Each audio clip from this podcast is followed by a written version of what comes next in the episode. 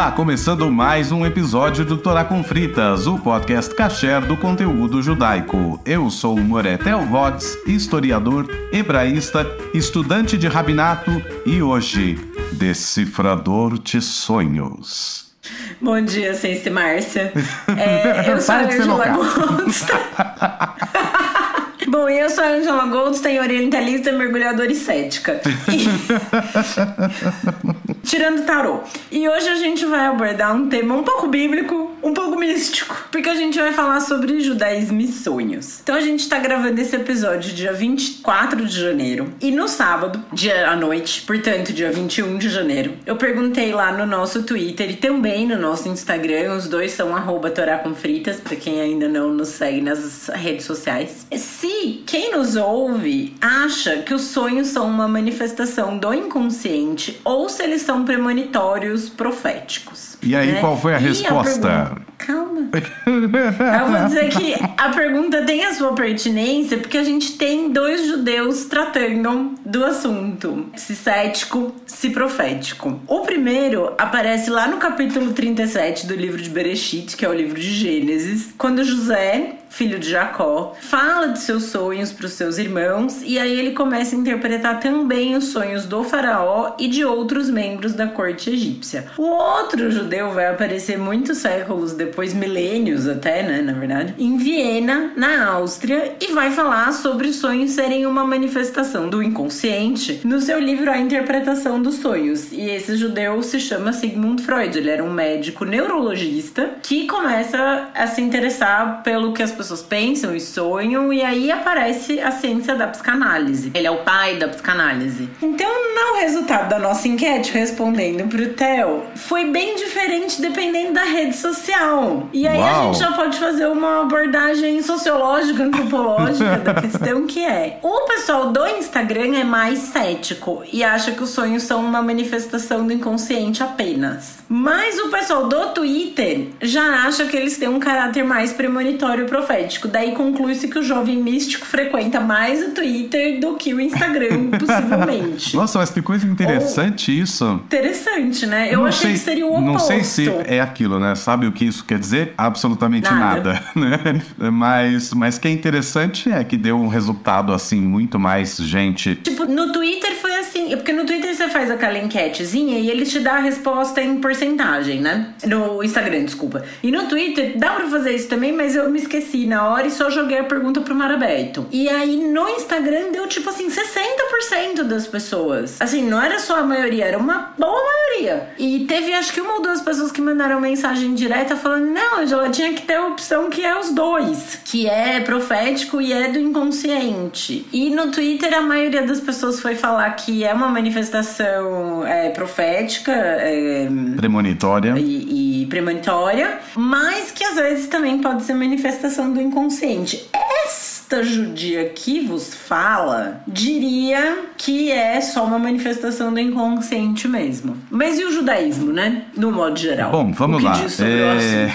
Esse judeu que vos fala não pode falar absolutamente nada sobre isso, porque desde idade muito nova eu não lembro sonhos. Os últimos sonhos assim que eu lembro, eu tinha por volta de quatro anos. Eu, sou, eu tinha pesadelos, um pesadelo recorrente e aparentemente o meu subconsciente é, bloqueou esse tipo de sonho ou bloqueou sonho em geral, porque em geral eu não lembro. Vez ou outra, até eu acordo no meio da noite e tenho a sensação de que eu tava sonhando tal coisa. Não tento recuperar. As pessoas falam, ai, tenha sempre. Se eu começar a escrever no meio da noite, eu não durmo mais. Eu quero dormir. Se eu acordei no meio da noite, é, é pra ir no banheiro. Eu quero voltar e continuar dormindo. Não quero ficar escrevendo diário do sonho. Então eu realmente não consigo é, recordar. Às vezes eu tenho uma sensação. Ontem eu tava assistindo um episódio de uma série e teve uma cena que me fez assim: Nossa, eu sonhei há um tempo atrás, não tenho a mínima ideia quando. Exatamente com uma cena assim. Quer dizer, não era exatamente. Eu só tava andando no túnel do metrô e vi uma portinha lá dessas do, do pessoal da manutenção e entrei. É só isso. Que eu lembro de ter sonhado e que eu só lembrei porque ao ver essa cena no episódio me despertou essa, essa coisa. E eu lembro que depois da morte da minha mãe, eu sonhei uma vez com com ela e que ela veio me questionar por que, que eu peguei o carro dela sem pedir autorização. Detalhe, eu não dirijo. Nunca dirigi. Você não tem nem habilitação, Eu nunca né? tirei carta, eu nunca fiz aula. Essas são as coisas que a gente conta no podcast. As pessoas falam, cara, esse cara é esquisito.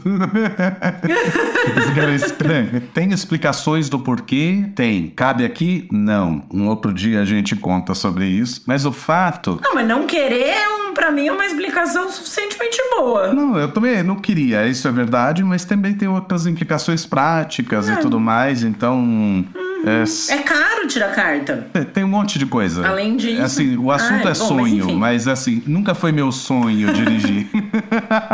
Então, mas você tava falando de sonho, né? Eu, ao contrário de você, eu sonho sempre. Eu tenho uns sonhos doidaços, assim. Eu me lembro muito do que eu sonho. E eu tive, você falou da sua mãe, né? Eu me lembrei agora. Pra quem nos ouve e não sabe, o meu pai morreu quando eu tinha 14 anos. Portanto, faz muito tempo, faz 23 anos. E quando eu tinha sei, uns 16, assim, fazia relativamente pouco tempo que ele tinha morrido, né? Eu sonhei com ele e eu sonhei que era mentira que ele tinha morrido. Ali, a manifestação do inconsciente, né? Eu sonhei que era mentira que ele tinha morrido, que, tipo, tinham mentido pra mim que ele tinha morrido e que, na verdade, ele tava vivo e eu me encontrava com ele, a gente conversava coisas que eu gostaria que fossem verdade, né? E aí, mas foi um sonho tão realista, tão, tão de verdade, assim, eu acordei tão impressionada com isso, que eu fui procurar na minha caixa de documentos, depois, a certidão de óbito dele. Eu acordei, a primeira coisa que eu fui fazer foi procurar a certidão de óbito dele, tipo, não, ele de fato tá morto, assim, né? Acho que esse foi o sonho mais, mais louco, assim, que eu tive, que eu me lembro de, tipo, acordar muito impactada, né? Por isso. Mas, enfim, foi um sonho com uma coisa muito real. Não foi uma coisa doidona, assim, do tipo, ah, eu sonhei que eu tava voando. Uma coisa muito, muito louca. Que aí eu vou lembrar, trazer uma referência cult aqui, maravilhosa. Pra quem ainda não assistiu, eu recomendo aquele filme Divertidamente, da Disney Adoro. que é, que é genial, assim. E aí eles mostram como o sonho é feito na nossa cabeça enquanto a gente tá dormindo. E aí tem lá dois divertidamente, assim, que eles fazem um cachorro no sonho, só que eles são dois. Então um é a frente do cachorro, o outro é o, a- o bumbum com o rabo, né? E tem uma hora que eles se separam. E aí, pra não mostrar que eram os divertidamente pra menina que tá sonhando, aparece como se fosse, sabe esses presuntos de desenho animado, assim, que você, como se fosse cortado, né? O meio deles. E aí é isso, que é isso que eu ia falar, que é um sonho muito louco, né? Você tá sonhando uma coisa improvável, e aí isso remete a uma coisa que a minha mãe me falou já sobre os sonhos, e a minha mãe é psicóloga, que ela falou: o sonho, ele é o guardião do sono. Ele muitas vezes vai prevenir que você acorde se tá acontecendo alguma coisa. É, se você tá desconfortável, tipo, numa posição desconfortável pra dormir, pra evitar que você acorde, ele vai, é, sei lá, você vai sonhar que você tá, é, alguma coisa tá te prendendo. É, e aí quando você acorda, você fala, nossa, é, eu sonhei que estavam prendendo meu pé, mas realmente ele só tava preso no, no lençol, assim, né? Você deu uma virada e, e o seu pé ficou preso e você não tava conseguindo se movimentar. Então tem esse lado do sonho também, né? Dele ser um guardião do nosso sono, que é uma coisa que a gente precisa, né? Privação de sono, inclusive, é uma forma de tortura. Pra mim, muito eficaz, inclusive. Mas aí fala da questão da Bíblia, né? De José, e aí acho que é a história mais famosa de interpretação de sonhos, e é o, o personagem por excelência, né? Do, da coisa. E aí foi até engraçado, porque a gente tava estudando esse tema pra gravar o podcast, e eu tava contando essa história pro meu namorado no sábado, e a gente pegou um Uber, e eu tava contando a história, e a gente entrou no Uber, o cara tava ouvindo, e aí ele parou e falou assim: Nossa, essa é uma das histórias mais bonitas da Bíblia e tal. Claramente ele não era judeu, o motorista. Porque se ele fosse, eu acredito que ele compartilharia da nossa opinião, e aí, nossa, eu digo minha e do Theo, porque a gente conversou sobre isso. José era um chato do cacete! Eu acho ele um baita do arrogante. Exato! Era um, era um um chato, um. Meu Deus, não é uma história bonita da Bíblia. Eu sou um poço de rancor. Eu, se fosse os irmãos, tinha feito pior. É, a verdade. a verdade é que, é que você tem. Obviamente, estamos falando de judaísmo, tem várias visões sobre o mesmo personagem e várias opiniões sobre a história e tudo mais. Mas existe uma visão um pouco teleológica. No cristianismo existe essa visão. O que é a teleologia? Teologia é uma teologia onde o fim já é sabido e tudo o que acontece é para aquele fim. Então, esse tipo de visão teleológica vai dizer que ainda bem que o José fez tudo isso, porque daí ele foi para o Egito, porque daí os irmãos depois puderam ir para o Egito. E aí então lá se tornaram um grande povo, e aí foram escravizados e puderam então ser redimidos por Deus e resgatados da escravidão. Era só ficar lá na terra livre e tudo mais, não precisava ter tudo isso e tudo. Não, mas é que para provar os grandes milagres da abertura do mar e tudo mais, imagina nós não teríamos peça se não fosse por Yosef. E de repente tudo isso viram lá, precisa ter acontecido para que acontecesse. Visão legítima, teológica legítima, sem problema nenhum. Eu só acho que pessoalmente, para minha teologia pessoal, ela não me satisfaz no sentido de que eu não quero ser só um marionete. Se tudo que acontece é por causa de uma. Então todo mundo é um marionete, não tem livre-arbítrio, não tem nenhum posicionamento, eu não posso aprender com nada do que aconteceu, eu não posso me aprimorar ou não me aprimorar, eu não posso pensar antes de agir e falar, hum, não vou fazer isso porque isso vai dar ruim. Eu não posso, porque tudo já está previsto e tudo já vai acontecer do jeito que vai acontecer. Então não me agrada visões teleológicas da história, não me agrada visões teleológicas da teologia, então realmente eu não curto isso. O, o que sim dá pra gente entender, não vamos, não precisa entrar na história de Yosef, o que sim dá pra gente entender é que existe uma abordagem no texto bíblico aos sonhos e que os sonhos têm algum papel. Agora, antes mesmo de Yosef, bem antes de Yosef, o avô dele, o bisavô dele já tinham sonhos também de revelações e sonhos e assim como contado pelo texto bíblico. O próprio Jacó, né? O pai, ele o sonha Jacó com tem os anjos sonho. Todos esses sonhos- da corda, né? Todos esses sonhos são sonhos de revelação. Estou falando sonhos de revelação aqui, já dando a entender que existem do- vários tipos de sonho. Basicamente, para a visão judaica, existem tipos diferentes de sonho. A dificuldade está em saber qual é o tipo de sonho. Não é porque eu tive um sonho que necessariamente ele é um sonho profético, de revelação, um sonho premonitório, ou um sonho do inconsciente, ou assim por diante. Eu não tenho como saber. Essa é a questão. Para o judaísmo, você não tem como saber. Então, como está na Bíblia, Abraão recebeu uma mensagem de Deus em sonho. Está escrito já, é uma revelação. Deus apareceu para Abraão em sonho e falou tal coisa. Então, a gente sabe que é, mas não, não é assim que funciona com a pessoa comum, a pessoa simples, certo? A pessoa simples. Eu sonho que Deus falou para mim tal coisa. Se eu contar esse sonho para alguém, ninguém vai falar assim: "Ah, Theo, que coisa! Nossa,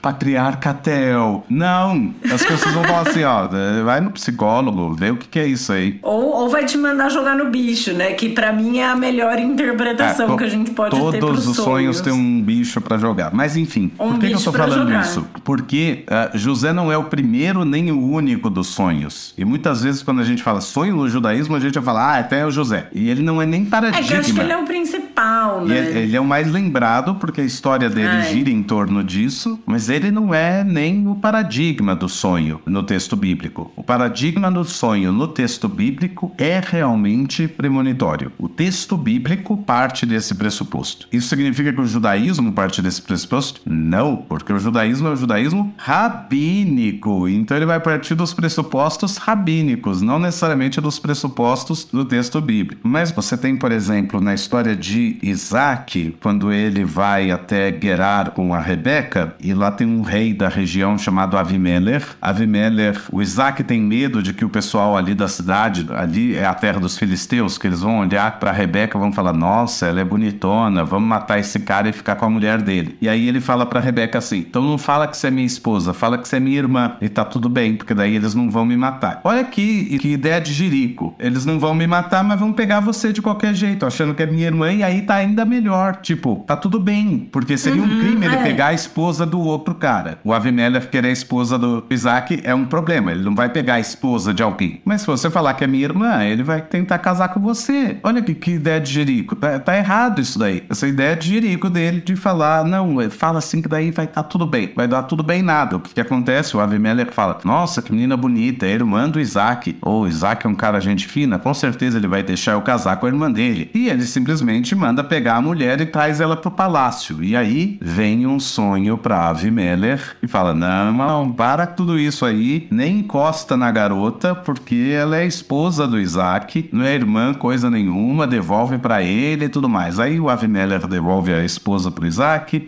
não só que devolve, como fala: O que, que você fez comigo? Por que, que você não falou que ela é tua esposa? Eu não teria feito nada. Onde você Óbvio. tá com a cabeça? Bebeu, né? Enfim, é uma história meio que aparece lá no entanto. Mas o que que prova isso? Que no texto bíblico, não é só o herói bíblico, não é só o personagem bíblico por excelência é que tem sonho. O antagonista também tem sonho premonitório. E muitas vezes esse antagonista tem um sonho premonitório por parte de Deus. Outra história conhecida é a história de Bilan e do burrico dele e tudo mais. Quando Balak, o rei de Moab, quer amaldiçoar o povo de Israel que está passando pela terra dele, ele contrata esse feiticeiro Bilan. Feiticeiro, tá escrito assim no feiticeiro, talvez profeta, enfim. Mas enfim, não eram hebreus. E ele sobe até a montanha, mas antes de subir até a montanha e tudo mais, que é o final da história, ele aceita o pedido do rei Balak. Só que daí à noite ele tem um sonho e Deus aparece para ele no sonho e fala assim: Você não vai amaldiçoar esse povo. Esse povo é meu povo, você não vai amaldiçoar coisa nenhuma. Ele acorda e manda um recado pro rei: Fala, Eu não vou fazer isso, não. Você tá doido? Não vou, não. Não vou, não. Aí o. É que não tinha WhatsApp, né? E aí, aí o Deus Balak. Comunicava. Aí o Balak vai e insiste, dá mais presentes, paga mais para ele, para ele fazer. E ele fala: Tá bom, eu até vou, mas eu já te aviso. Eu vou falar aquilo que Deus puser na minha boca. Aí ele já vira um profeta de Deus, mas ele nem hebreu é, tá vendo?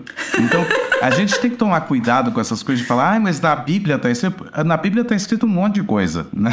Tem até cobra falando. Na, na, né? na Bíblia tá escrito um monte de coisa, e não necessariamente a Bíblia o raciocínio bíblico, o raciocínio do autor bíblico é exatamente o mesmo nosso. O antagonista não necessariamente ele é um antagonista total. Ele às vezes não é antagonista total, ele é parte da, da história, ele é ferramenta, enfim. O texto bíblico ele não, não serve para isso. Voltando nos sonhos de José, né? Eu vou aqui agradecer de novo ao nosso ouvinte e amigo Davi Berarra da UJR que nos mandou o Rumash Plaut de presente e aproveitar para fazer um jabá que quem quiser comprar é só entrar em contato com eles e falar que viu no Torá com Fritas que tem 10% de desconto. Mas eu tava usando então o Rumash Plaut para estudar para esse tema, né? E aí tem lá, então vai ter a passagem de José falando dos sonhos dele e tem os comentários do Rabino Plaut ali e tudo mais. E aí, a o primeiro sonho que José tem, né, que ele fala para os irmãos, ele fala: "Ah, eu sonhei que a gente tava num campo colhendo cereais, acho que era trigo, a gente juntava os feixes de trigo, só o meu feixe parava em pé e o de vocês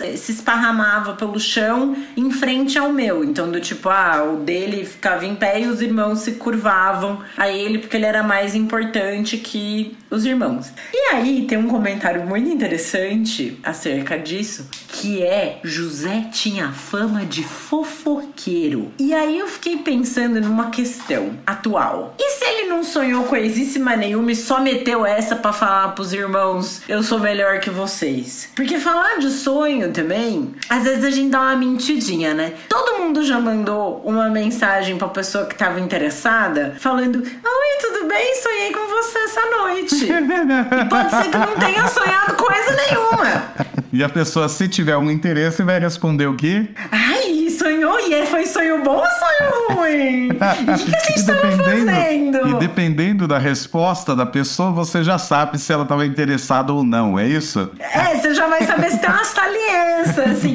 Ah, foi ótimo. Se não, tipo, sei lá, se eu, se eu falo pro Theo, outro dia até falei, né, Theo? Mandei uma mensagem e falei, cara, eu sonhei com você esses dias que você tava voltando pro Brasil.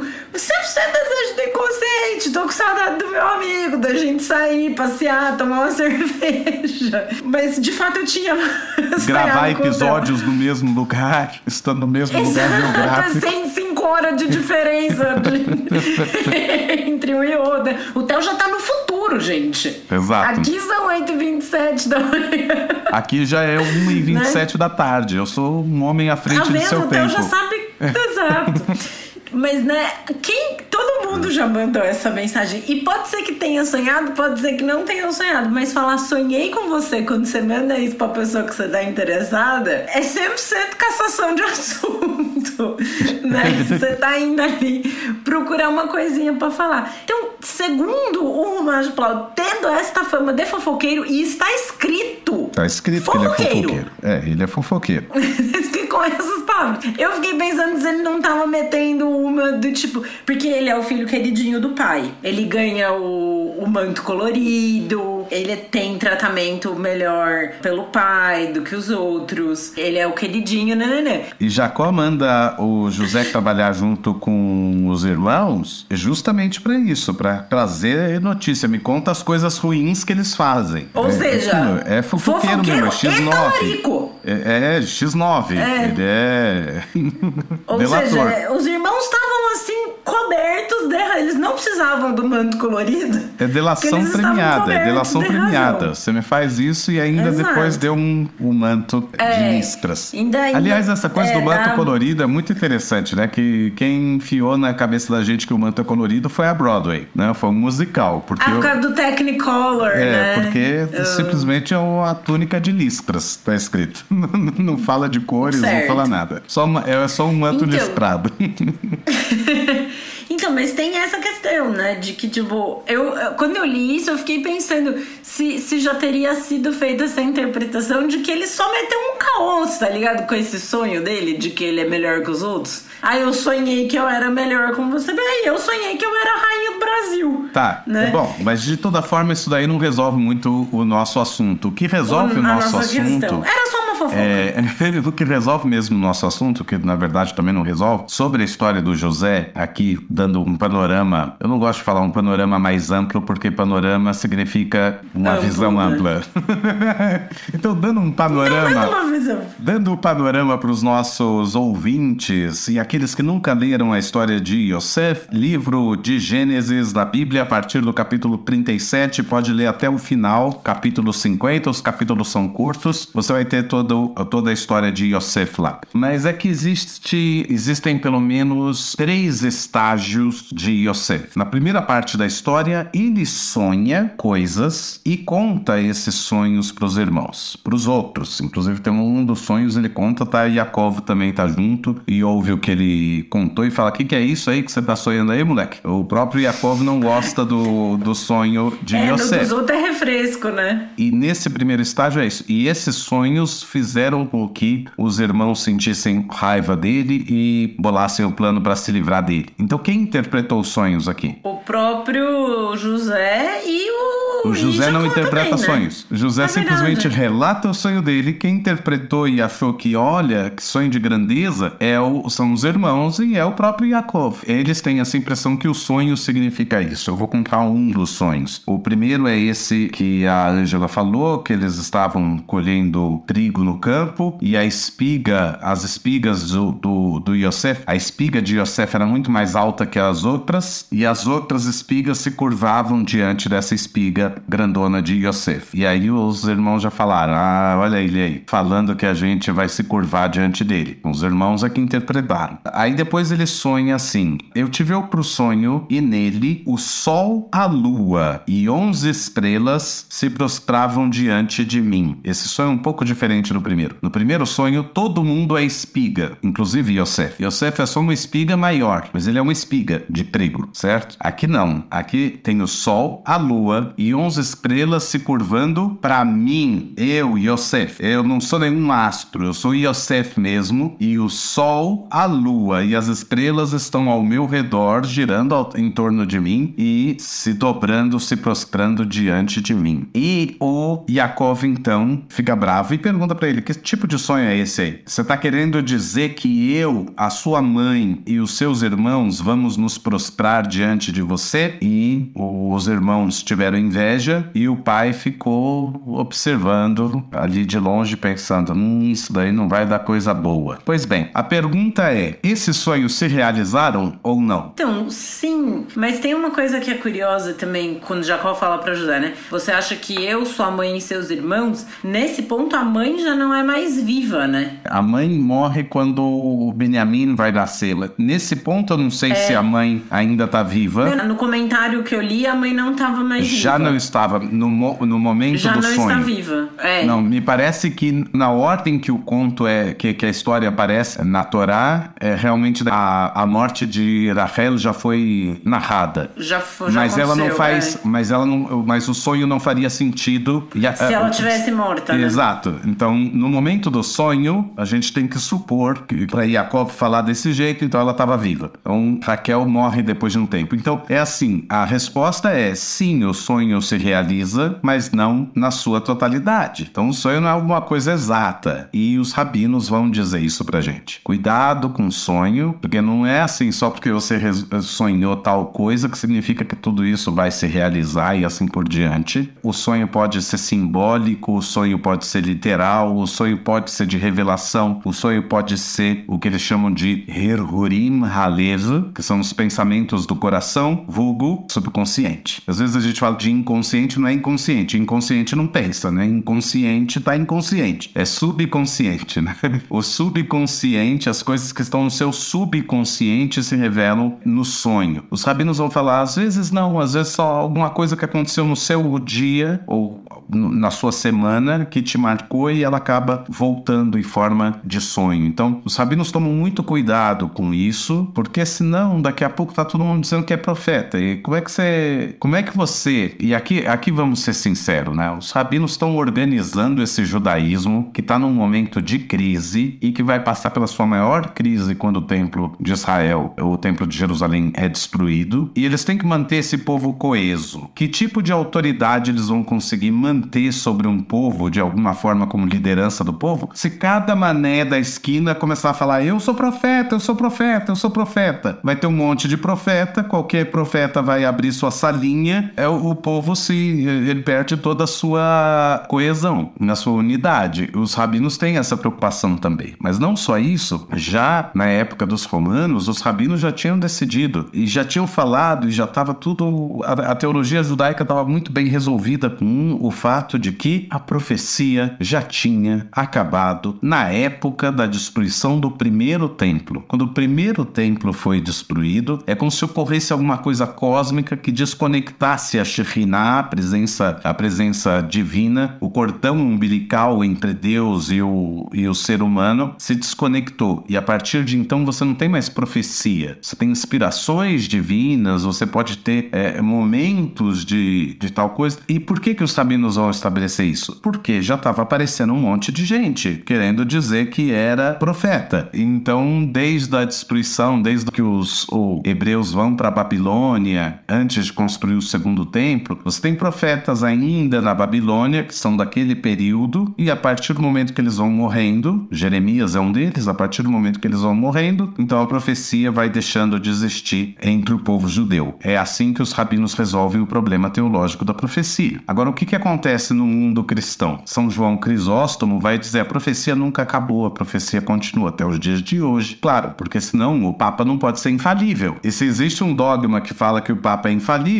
então uma, uma espécie de profecia precisa existir. Então são duas teologias diferentes. A gente tem que entender que existe um momento que são duas teologias diferentes e que não dá pra gente é, tentar aplicar uma teologia em cima da outra. A teologia judaica é diferente da teologia cristã e vice-versa. Então não pode misturar essas essas duas coisas. Então, essa, essa visão de que a profecia já tinha acabado vai fazer com que os rabinos também tenham certo cuidado com o assunto sonhos. É, enfim, no mundo bíblico, ainda outros tantos e tantos sonhos vão acontecer. Só para fechar aquele panorama que eu estava falando, a segunda fase de José é depois que ele está no Egito e que armam para ele lá e ele vai parar na prisão. Aí é a primeira vez que acontece uma outra coisa. Duas pessoas que estão na prisão, o Sara Mashkim e o Sara Ofim, que é, são é o ministro das é bebidas. O chefe da e o outro da padeiro, e, né? E o, e o chefe dos pães, lá o ministro dos pães. Então é o copeiro, o chefe das bebidas e o chefe da comida do faraó. Por algum motivo foram enviados para prisão e lá na prisão eles têm um sonho, o sonho atordoa eles e eles contam esse sonho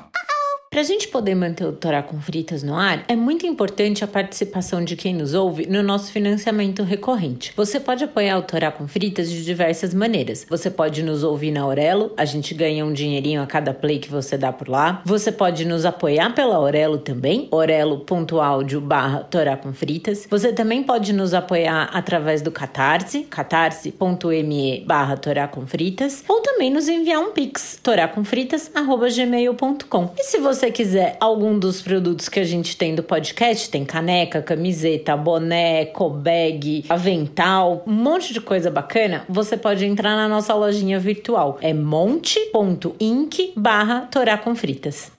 É, e eles contam sobre esse sonho, estão conversando sobre o sonho. E Yosef ouve o sonho e interpreta. Interpreta. Ah, esse sonho significa tal e tal coisa, significa que você vai voltar para a corte do faraó. O copeiro, ele... É, eu acho que é irrelevante qual é qual, mas é isso. O copeiro sonhou tá, que é. ele dava um copo cheio de vinho na mão do faraó. E aí o José fala: Ah, significa que você vai voltar à corte do faraó, ele vai te perdoar e tudo mais. E o padeiro fala: ah, eu tava com uma cesta de pães sobre a cabeça, tipo a Carmen Miranda do carboidrato.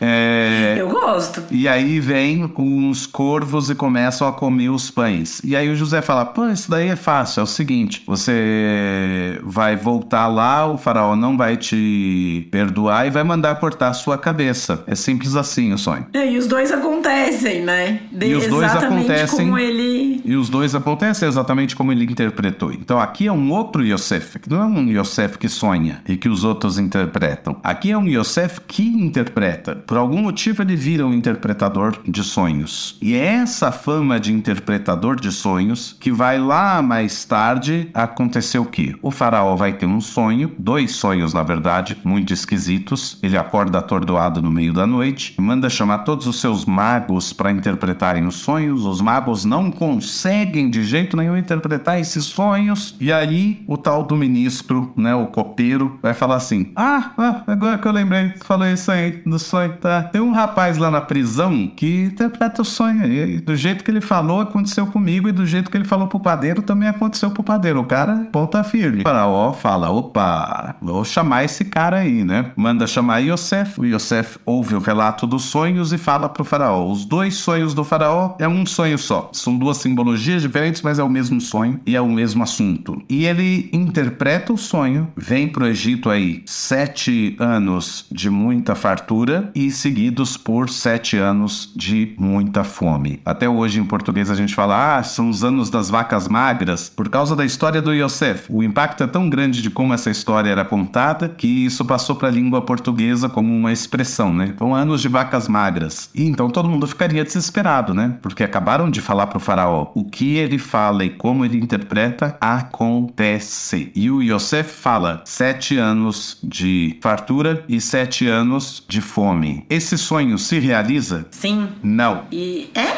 Não. Que eu tinha lido.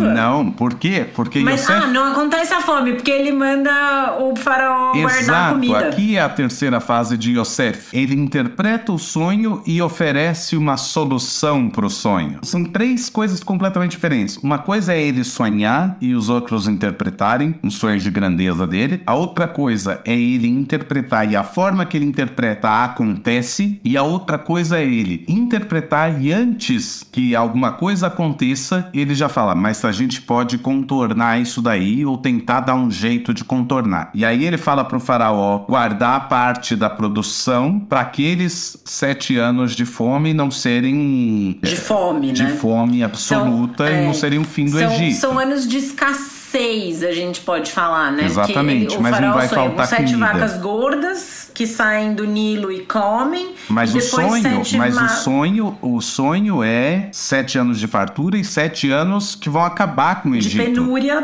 total. É. Exato. Na hora que o Yosef fala existe uma forma de contornar isso daí, nesse momento o sonho do faraó deixa de ser verdadeiro. Ó, o Daí você paradigma vê uma coisa, é né? o paradigma da, da, da profecia, você entende? Não, mas Um olha, paradoxo, tra na trazendo verdade. para o momento atual. Isso se chama segurança alimentar. Você separa a parte da produção para o momento em que você sabe que vai ter escassez. O maldito do Bolsonaro, que diz que lê tanta Bíblia, que fica pagando uma de amigo dos judeus. Quando era para ter guardado arroz antes da pandemia, pensando na segurança alimentar do povo brasileiro, não fez isso. E durante a pandemia o valor do arroz subiu pra caramba. Ou seja, era coisa que ele podia ter aprendido com a Bíblia e não aprendeu, provando que aquilo é uma porta. Bom, enfim, ou provando que ele simplesmente não lê. Mas a questão toda. E que a- ele dane-se o povo A brasileiro. questão toda Pra aqui, ele, né? já que o assunto é sonho, e se o sonho é premonitório ou não, essa é que é a questão. Eu acho que isso eu queria trazer pro ouvinte. O sonho, o que que prova que um sonho premonitório é verdadeiro? Quando ele acontece. Quando ele acontece, quando ele se realiza. Mas se eu sou um interpretador que digo, o seu sonho, Ângela, é premonitório, mas você pode fazer uma coisa para mudar essa premonição, para mudar o resultado, para mudar o futuro na prática. Então a sua premonição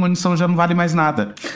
Justo. Certo, eu estou dizendo que se você jogar é, é, tais e tais números, você não vai ganhar na Mega Sena, mas tem um jeito de contornar. Eu venho do futuro e sei que se você troca esse 43 por 34, aí você ganha na Mega Sena, digamos. Aí você vai e joga o que eu falei agora, aí você ganha na Mega Sena. Mas a sua premonição era que você não ia ganhar. Logo, ou a premonição não estava verdadeira, ou ela não é definitiva, porque justamente por ser uma premonição, ela pode ser um aviso para você mudar o seu comportamento e mudar alguma coisa para criar uma outra realidade. E aí ele seria mais legítimo ainda. A premonição que você contornou, ela é mais legítima do que a premonição que simplesmente acontece ou não. Qual é o papel da profecia no final das contas? Se a gente acha que um papel de uma profecia é se realizar, no momento que eu contorno ela, eu estou indo contra a profecia. Então eu tô fazendo uma coisa ruim. É, sei lá, você não tá deixando o destino se cumprir, digamos. Exatamente. E aí, sei lá, pode ter gente que vai acreditar que se o destino tem que se cumprir, você pode até contornar, mas no futuro aquilo vai acontecer. Vai tipo, voltar então de vai novo. ter tantos anos de fome Então, no Egito. Essa é toda, essa é to, esse é todo o paradoxo da profecia, e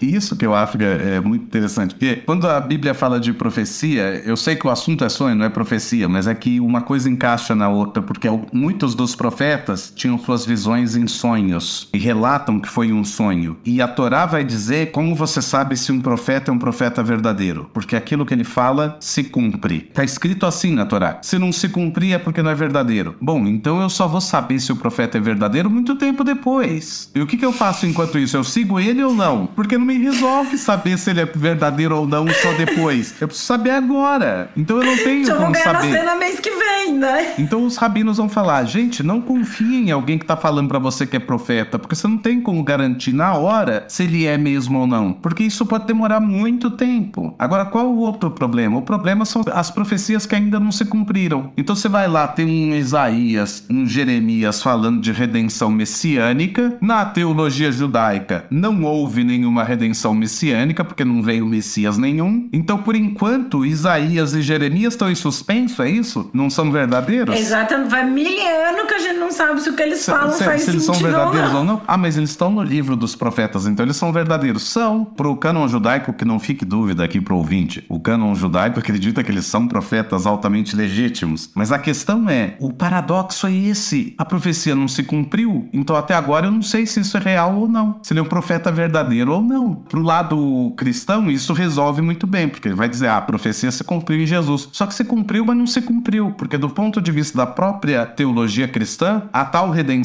messiânica não aconteceu em definitivo, acontece a primeira parte. Por isso, depois você vai ter toda uma teologia que vai dizer, não, mas Jesus tem que voltar depois. E aí vai ter livros proféticos proféticos. Você tem um livro Apocalipse que é tido originalmente como um livro profético sobre o final dos tempos para dizer que não, o cara vai voltar mesmo, mas enquanto ele não volta, você não sabe se essa profecia é real ou não. Então você tem exatamente o mesmo problema lá no cristianismo que a gente tem. O, o fato, o nosso Messias não veio, e isso deixa em suspenso se a profecia é real ou não. O Messias cristão não voltou, então isso deixa em suspenso a profecia por enquanto. E uma, mas uma coisa que eu tava pensando é que um monte de gente também falou que, ah, não, tem uma coisa de intuição e tal. Intuição é uma coisa que eu acho interessante a gente pensar, e eu acho que foi até o Yuval Harari, sabe aquele autor israelense que escreveu Sapiens e tal, que eu acho que ele fala sobre como funciona a intuição. Aliás, dá desculpa, uma, uma abordagem. desculpa te interromper, eu só preciso te dizer, eu descobri na semana passada que a gente não pode falar Yuval Harari em Israel, você tem que falar Yuval Noah Harari, porque existe um outro pesquisador, também historiador da área de arqueologia chamado Yuval Harari. E se você só fala Gente, Yuval. Harari, você não sabe de quem você está falando. Yuval Harari é Tá, uma então pessoa, é o- Yuval Noah Harari é o do Sapiens. Então é o Yuval Noah Harari, que é o do Sapiens, que ele fala da intuição, que é uma coisa que ela vai sendo construída na nossa vida ao longo dos anos. E eu achei que a explicação dele faz muito sentido, porque realmente assim, quando você é criança e você não tem uma leitura de mundo, porque você não tem repertório de vida pra isso, né, Pra saber. Eu lembro quando eu era pequena, às vezes você faz arte assim, né? E eu lembro do meu tio falar pra mim, tá escrito na sua testa que foi você que fez isso. E eu falava, como assim, tio? Você sabe ler testa? E eu ficava muito impressionada, né? E ele falava, sei, e quando você tiver a minha idade, você também vai saber. E de fato, né? A gente cresce e a gente aprende a ler testa. Exatamente. A gente vê né, nas expressões das pessoas, no comportamento, no- na maneira como ela tá falando, você conhece. E quanto melhor a gente conhece alguém, mais a gente vai saber disso, vai saber ler os sinais e tal.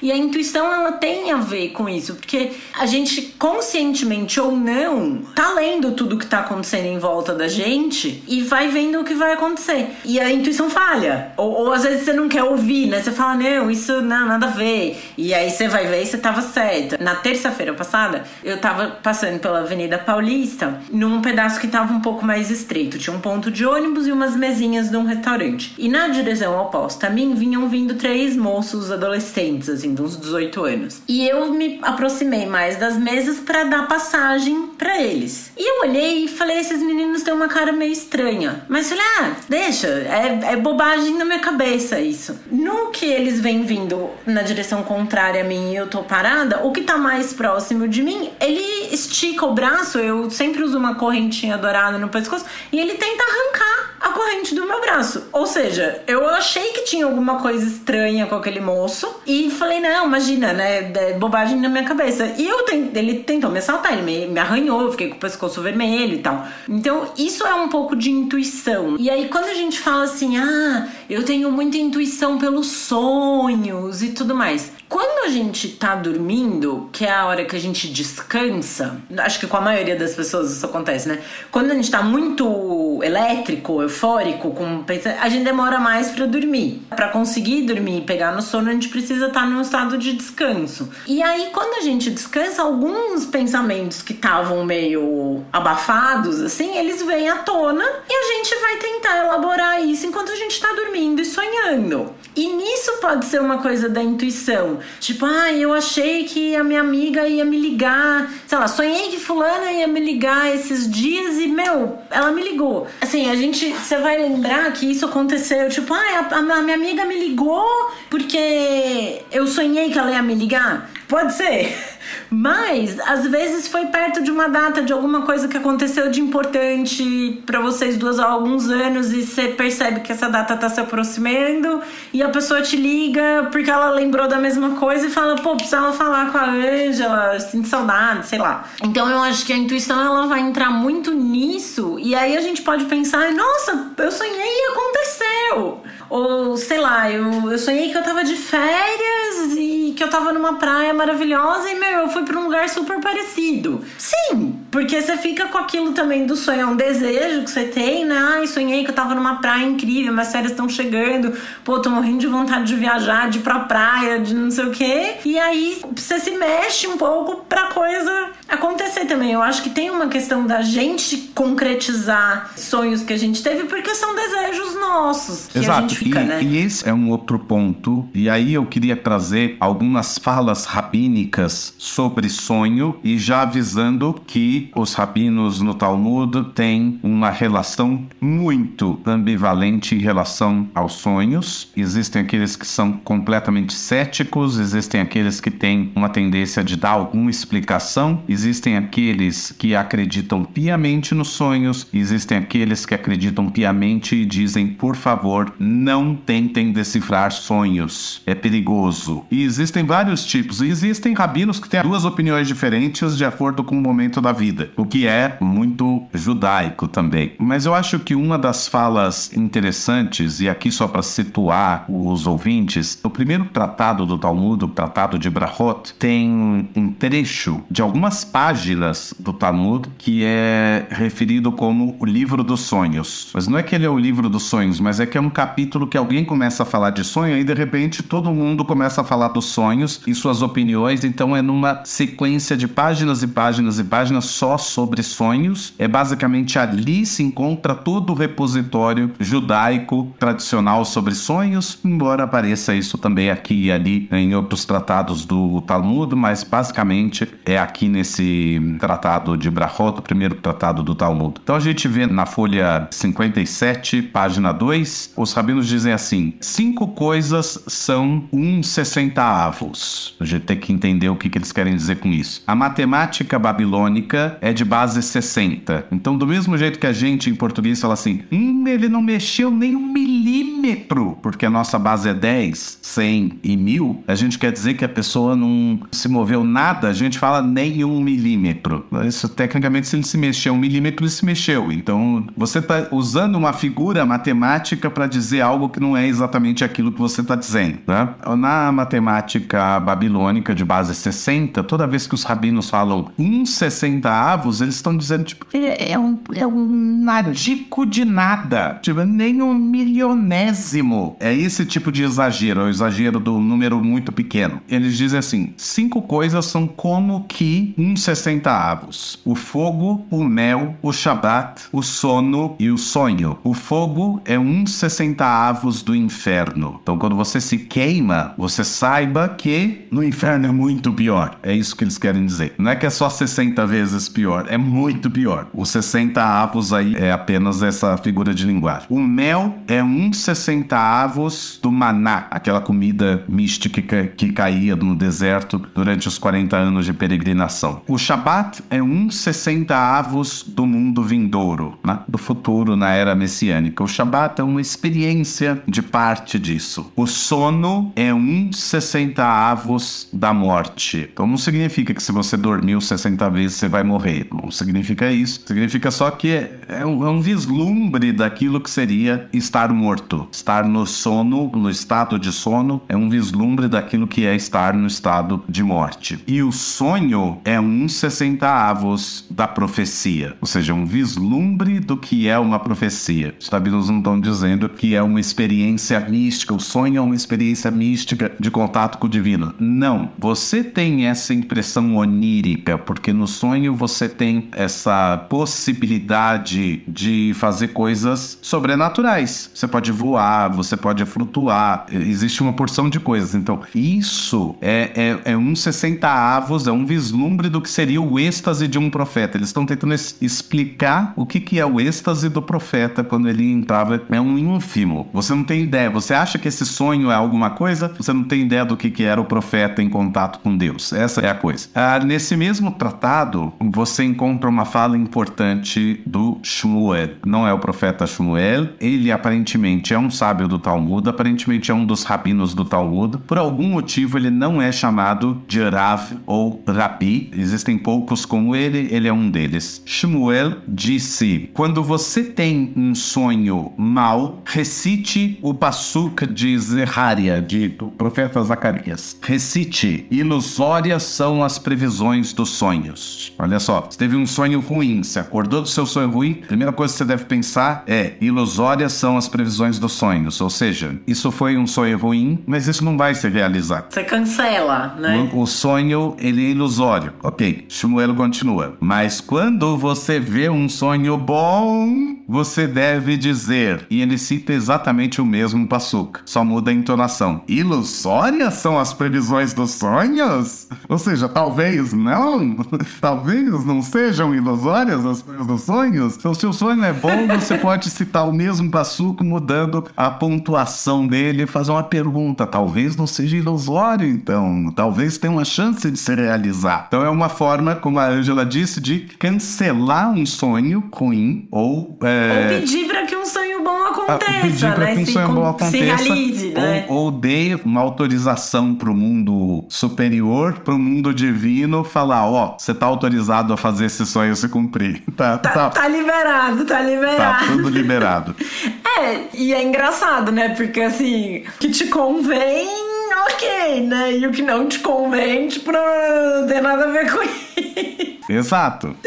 Mas aí os rabinos é. perguntam, mas eu posso simplesmente mudar essa pontuação? Porque ao mudar a pontuação, você muda a interpretação do Passuca. O Passuca, como uma afirmação, diz: as previsões dos sonhos são ilusórias. E se você muda a entonação, você está dizendo que não necessariamente as previsões dos sonhos são ilusórias. E aí os rabinos falam, mas isso é verdade? E eles mesmos respondem: sim, porque está escrito no livro de Bamidbar, no livro de Números, capítulo 12, verso 6, no sonho eu falarei com ele. Deus fala, no sonho eu falarei com ele. No caso é justamente o Bilam. No sonho eu falarei com ele. Então isso é um atestado da Torá de que sim, alguém fala nos sonhos. Então não necessariamente o sonho é totalmente ilusório. Então a interpretação ou a pergunta, a interpretação do passo com a pergunta é que pode ser o real. Mas para todos os efeitos, se o sonho foi ruim, você fale ele na afirmação, daí ele não se concretiza concretiza essa é a receita do Shmuel para um sonho mau.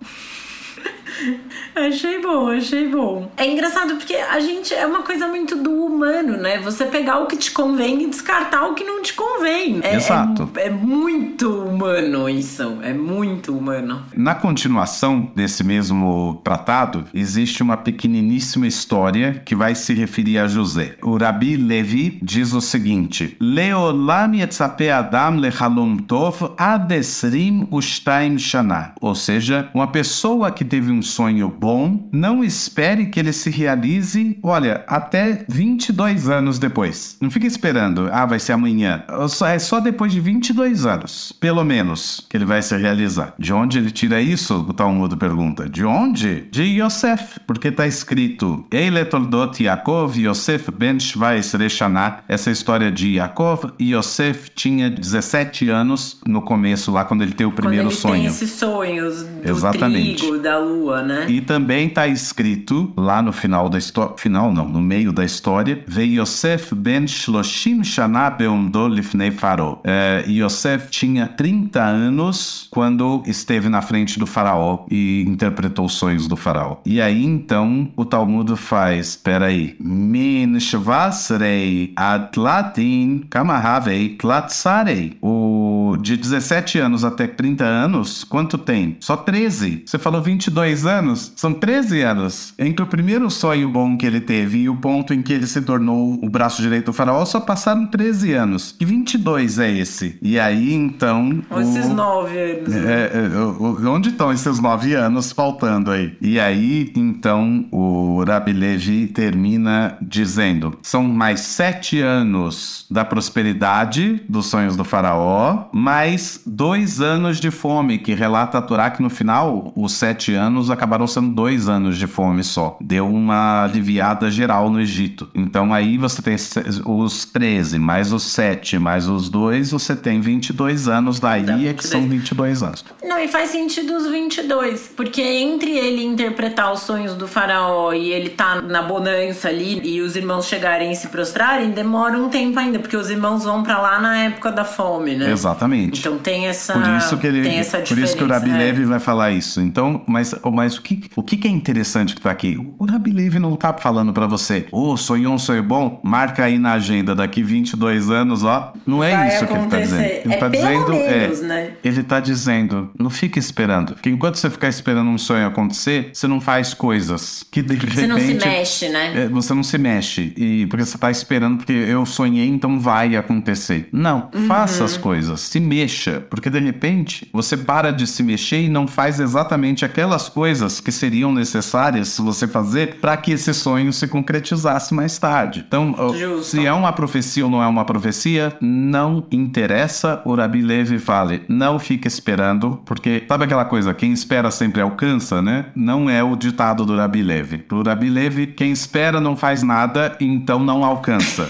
Então, é, simplesmente você deve se mexer e fazer alguma coisa, e as coisas podem acontecer como consequência dessa circunstância de que você está fazendo alguma coisa. Acho que isso pode ter a ver com outros tipos de oráculo também, né? Se você daí for pensar no sonho como um oráculo, né? Como uma coisa premonitória, profética, assim, você vai pensar em, em outras formas de oráculo, sei lá, ler borra de café, tarô, leitura de mão, enfim. Se você faz uma consulta desse tipo, a pessoa vai falar, olha, as chances disso acontecer são assim, ou, a- a- o que aparece aqui como probabilidade do desenrolar é tal. E aí, a minha questão é, eu tava vai rir do que eu vou falar agora. Mas se você estivesse consultando com uma pessoa que é séria, ela vai falar: olha, a possibilidade, o que se apresenta é que as coisas se desenrolem dessa maneira. Mas as pessoas têm livre-arbítrio, então também assim, você não tem como dizer, cravar em pedra, é isso que vai acontecer. Isso, isso é justamente o que acontece com Yosef no sonho do faraó. Ele vai dizer, o sonho significa exatamente isso, mas a gente tem Mas- como contornar e fazer com que ele não se Exato. não aconteça. E isso não significa que o Yosef estava cancelando a sua própria, o seu próprio dom. Então, ou, ou falando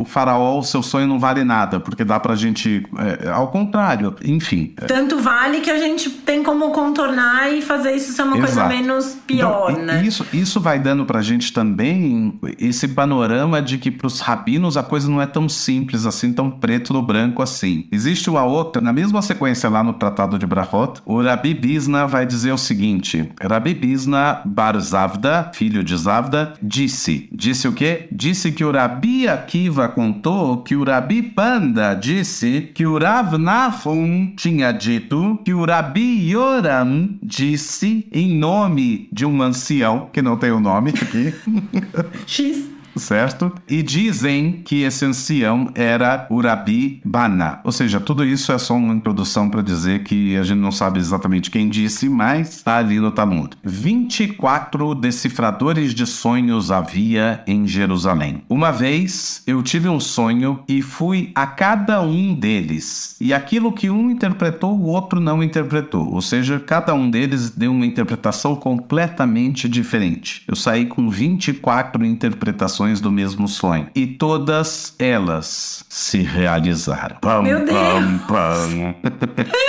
E isso é para realizar, isso é para realizar aquilo que foi escrito. Todo sonho vai atrás da boca. Todo sonho vai atrás da sua própria interpretação. Aí alguém olha para isso e fala assim: "É mesmo? Mas de onde que você tirou que todo sonho vai atrás da boca é um passuco?" Ele falou: "Foi escrito, né? Conforme foi dito, conforme foi escrito." Essa fala quando os sabinos dizem: "Porque foi escrito", ele está se referindo à Bíblia. Aí alguém que conhece a Bíblia falou: é, não tá escrito isso não. É verdade que tá escrito isso? E aí ele fala: sim, é verdade. Porque de acordo com o Rabi Eliezer, ou melhor, o Rabi Elazar, a gente sabe que esse ditado, todo sonho vai atrás da boca, é baseado no passuk bíblico que diz: e foi do jeito que ele interpretou para nós, assim aconteceu. Que é o que o copeiro fala pro faraó: do jeito que o Yosef falou, aconteceu. Então Então, o sonho vai acontecer do jeito que se interpretou. Isso é o que o, o Rabibana diz, e por isso, por esse motivo, tem todo esse problema que ele foi para 24 leitores, saiu com 24 interpretações e todas as interpretações acabaram se realizando porque ele acredita nisso, é, ele acredita nisso piamente, nessa verdade de que o sonho se realiza de acordo com a sua interpretação. Eu acho que com isso a gente pode encerrar o episódio Eu acho hoje. que a gente precisa é fazer, sabe o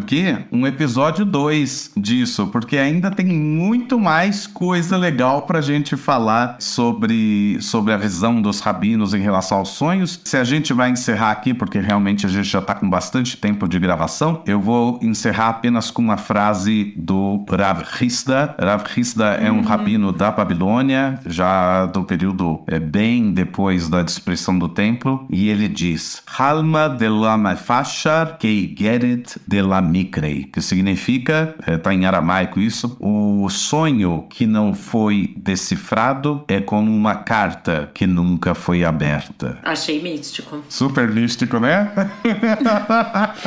Agora, o que Achei- ele quer dizer com isso, eu não místico. tenho a mínima ideia. Se ele quer dizer que a gente não deve Fica abrir pro a próximo, carta. fica pro próximo. Ele quer dizer que a gente não deve nunca abrir essa carta ou que a gente deve abrir a carta, afinal de contas, Deve, e, saber, né? e saber o que foi. Fica aí o questionamento. Fica aí o questionamento. Bom, partindo para as indicações de hoje, eu vou indicar demais o Rumash Plaut, da UJR. Vocês podem comprar, é plaut.com.br. Fala que viu no Torá com Fritas, tem 10% de desconto para comprar. Sucesso, o Davi manda para vocês. Paga no Pix, acho que agora paga no cartão também. Fica aí o jabá e o nosso agradecimento ao JR por ter mandado esse presente tão bacana pra gente. E eu vou deixar uma dica de filme que não é judaico, mas tem a ver com sonhos, que é aquele filme do Leonardo DiCaprio Inception, que é um filme bem doidão e muito legal. É um filme doido, tipo seus sonhos. Tipo, nossa, é, depois eu posso até contar dos meus sonhos um pouco um dia no, no próximo episódio.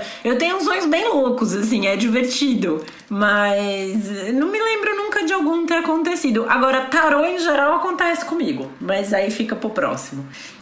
Muito bem. Bom, eu não tenho indicação nenhuma porque eu só vou indicar depois da segunda parte do episódio, porque afinal Tá de bom. contas as minhas indicações irão de acordo.